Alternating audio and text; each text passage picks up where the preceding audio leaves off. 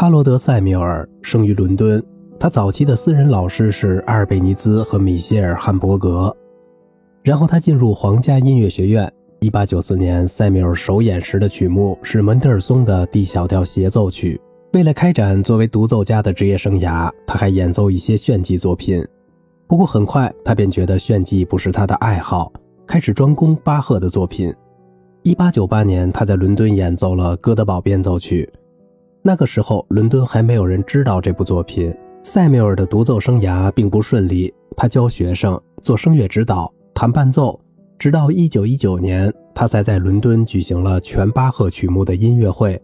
很快，塞缪尔就建立起一个听众群，欣赏在钢琴上以巴赫原来的面貌演奏的巴赫作品。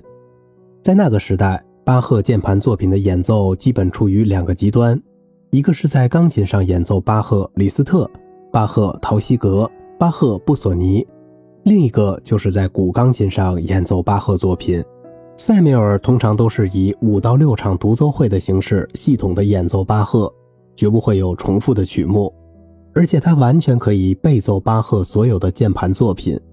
当时著名的古钢琴家兰多夫斯卡责备塞缪尔不用拨弦古钢琴演奏巴赫，塞缪尔针锋相对。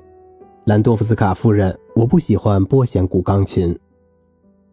一九二三年至一九三一年，塞缪尔录制了一些巴赫作品：降 B 大调和 C 小调帕蒂卡、A 小调英国组曲、半音阶幻想曲与赋格、C 小调幻想曲，以及两首平均律中的前奏曲与赋格。数量虽然不多，但在历史上具有很高的价值。一九二三年之前。唱片中录制巴赫作品的可谓屈指可数，布索尼录过一点点平均律，几个季弦上的咏叹调，克莱斯勒和金巴利斯特的巴赫双小提琴协奏曲，乐队部分居然只是弦乐四重奏。相比之下，塞缪尔的录音是真正有分量的。唱片中的演奏呈现了令人印象深刻的完美技术，迅速流畅且具有极佳的柔韧度，演示让人一目了然，风格非常现代。浪漫派因素比起以现代风格著称的施纳贝尔和费舍尔还要小很多。塞缪尔的演奏使巴赫作品各声部之间纹理清晰，节奏、分句、速度的选择都十分明智。在动态上，他有明显的个人特色。他结合基弦古钢琴固有的动态特点，将其自然移植到现代钢琴上。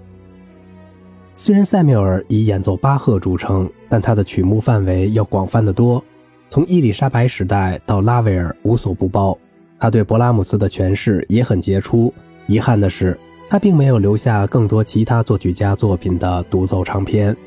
好啦，今天的节目就到这里啦，我是小明哥，感谢您的耐心陪伴。